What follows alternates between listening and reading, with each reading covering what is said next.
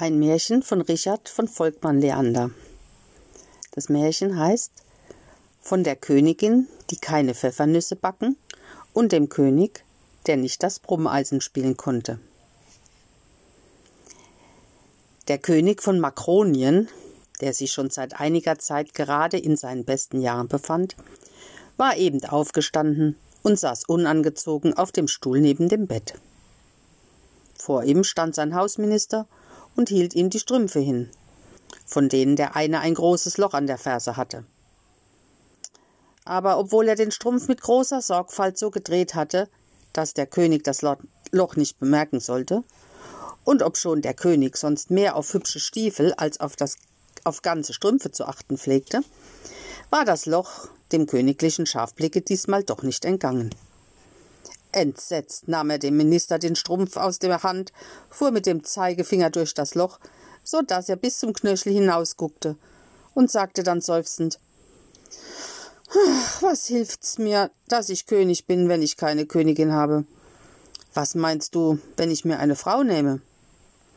Majestät, antwortete der Minister, das ist ein sublimer Gedanke.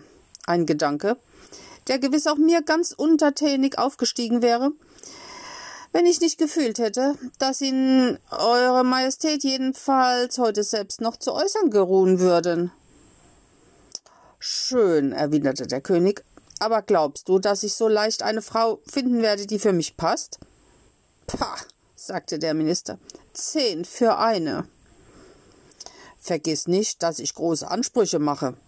Wenn mir eine Prinzessin gefallen soll, muss sie klug und schön sein, und dann ist noch ein Punkt, auf den ich ganz besonderes Gewicht lege. Du weißt, wie gern ich Pfeffernüsse esse. In meinem ganzen Reiche ist kein einziger Mensch, der sie zu backen versteht. Wenigstens richtig zu backen. Nicht zu hart und nicht zu weich, sondern gerade knusprig. Sie muss durchaus Pfeffernüsse backen können. Als der Minister dies hörte, bekam er einen heftigen Schreck. Doch sammelte er sich rasch wieder und entgegnete Ein König wie Euer Majestät werden ohne Zweifel auch eine Prinzessin finden, die Pfeffernüsse zu backen versteht. Nun, dann wollen wir uns zusammen umsehen, versetzte der König. Und noch an demselben Tage begann er in Begleitung des Ministers die Rundreise zu denjenigen seiner verschiedenen Nachbarn, von denen er wusste, dass sie Prinzessinnen zu vergeben hatten aber es fanden sich nur drei Prinzessinnen, die gleichzeitig so schön und klug waren, dass sie dem König gefielen, und von diesen konnte keine Pfeffernüsse backen. Ach, Pfeffernüsse kann ich freilich nicht backen, sagte die erste Prinzessin, als der König sie danach fragte. Aber hübsche kleine Mandelkuchen. Bist du damit nicht zufrieden? Nein, erwiderte der König, es müssen partout Pfeffernüsse sein.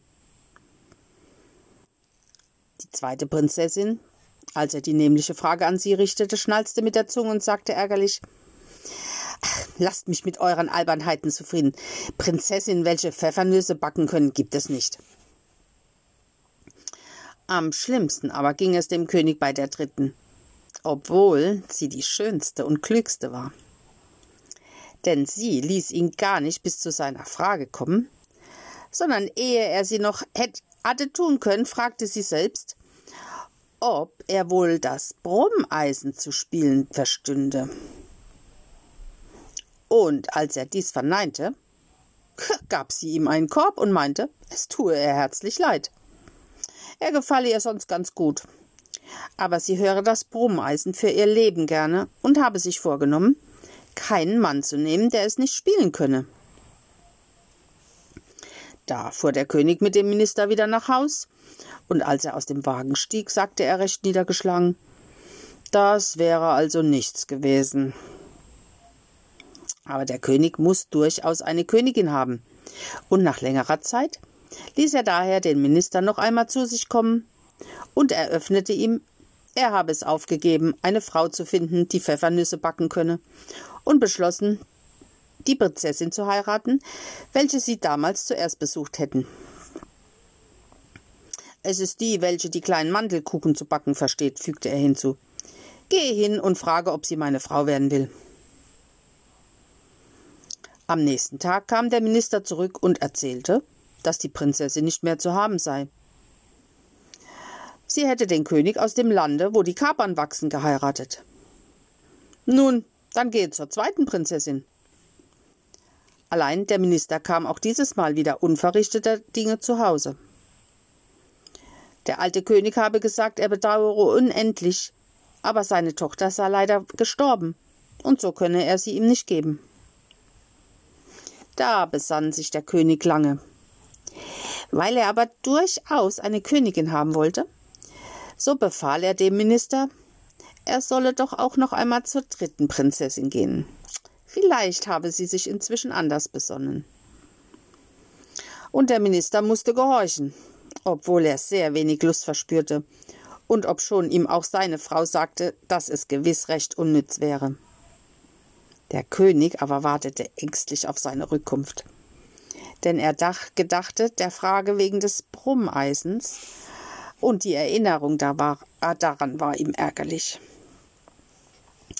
Die dritte Prinzessin jedoch empfing den Minister sehr freundlich und sagte zu ihm Eigentlich hätte sie sich ganz bestimmt vorgenommen, nur einen Mann zu nehmen, der das Brummeisen zu spielen verstünde aber Träume seien Schäume und besonders Jugendträume. Sie sehe ein, dass sich ihr Wunsch nicht erfüllen ließe, und da der König ihr sonst sehr gut gefalle, so wolle, ihn, wolle sie ihn schon zum Manne nehmen. Da fuhr der Minister zurück, was die Pferde jagen wollten, und der König umarmte ihn und gab ihm den großen Schranzenorden mit Brettern, den Orden am Hals und die Bretter noch höher zu tragen. Bunte Fahnen wurden in der Stadt ausgehangen, Girlanden von einem Haus zum anderen quer über die Straßen gezogen und die Hochzeit so herrlich gefeiert, dass die Leute vierzehn Tage von weiter nichts sprachen. Der König und die junge Königin aber lebten in Lust und Freude ein ganzes Jahr lang. Der König hatte die Pfeffernüsse und die Königin das Brummeisen gänzlich vergessen. Eines Tages jedoch stand der König früh mit dem falschen Beine zuerst aus dem Bette auf, und alles ging verkehrt. Es regnete den ganzen Tag, der Reichsapfel fiel hin und das kleine Kreuz, das obendrauf ist, brach ab. Dann kam der Hofmaler und brachte die neue Karte vom Königreiche. Und als der König sie besah, war das Land rot angestrichen statt blau, wie er befohlen. Und endlich die König, Königin hatte Kopfschmerzen. Da geschah es, dass das Ehepaar sich zum ersten Mal zankte. Warum, wussten sie am nächsten Morgen selbst nicht mehr. Oder, wenn sie es wussten, wollten sie es wenigstens nicht sagen. Kurz, der König war brummig und die Königin schnippisch und behielt stets das letzte Wort. Nachdem sie sich beide lange Zeit hin und her gestritten, zuckte die Königin endlich verächtlich mit den Achseln und sagte Ich dächte, du wärst nun endlich still und hörst auf, alles zu tadeln, was dir vor die Augen kommt. Du selbst kannst ja nicht einmal das Brummeisen spielen. Aber kaum war ihr dies entschlüpft, als der König ihr schon ins Wort fiel und giftig antwortete Und du kannst nicht einmal Pfeffernüsse backen. Da blieb die Königin zum ersten Male die Antwort schuldig und wurde ganz still und beide gingen, ohne weiter ein Wort zu wechseln, auseinander, jedes in seine Stube. Hier setzte sich die Königin in die Sofaecke und weinte und dachte, was ich doch für eine törichte Frau bin. Wo hast du nur deinen Verstand gehabt? Dümmer hättest du es gar nicht anfangen können. Der König aber ging in seinem Zimmer auf und ab, rieb sich die Hände und sagte Es ist doch ein wahres Glück, dass meine Frau keine Pfeffernüsse backen kann. Was hätte ich sonst erwidern sollen, als sie mir vorwarf, dass ich das Brummeisen nicht zu spielen verstünde? Nachdem er dies wenigstens drei oder viermal wiederholt hatte, wurde er immer vergnügter. Er fing an, seine Lieblingsmelodie zu pfeifen, besah sich dann das große Bild der Königin, welches in seinem Zimmer hing, stieg auf einen Stuhl, um mit dem Taschentuch einen Spinnenfaden abzuwischen, der der Königin gerade über die Nase herabhing, und sagte endlich Sie hat sich gewiss, recht geärgert, die kleine gute Frau. Ich werde einmal sehen, was sie macht. Darauf ging er zur Tür hinaus auf den langen Gang, auf welchen alle Zimmer mündeten. Weil aber an diesem Tage alles verkehrt ging, so hatte der Kammerdiener vergessen, die Lampen anzuzünden, obgleich es schon acht Uhr abends und stockdunkel war. Daher streckte der König die Hände vor sich, um sich nicht zu stoßen, und tappte vorsichtig an der Wand hin. Plötzlich fühlte er etwas Weiches. Wer ist da? fragte er. Ich bin es, antwortete die Königin. Was suchst du, mein Schatz? Ich wollte dich um Verzeihung bitten, erwiderte die Königin, weil ich dich so gekränkt habe. Das brauchst du gar nicht, sagte der König und fiel ihr um den Hals. Ich habe mehr Schuld als du und längst alles vergessen. Aber, weißt du, zwei Worte wollen wir in unserem Königreiche bei Todesstrafe verbieten lassen. Brummeisen und und Pfeffernüsse, fiel die Königin lachend ein, indem sie sich heimlich noch ein paar Tränen aus dem Augen wischte. Und damit hat die Geschichte ein Ende.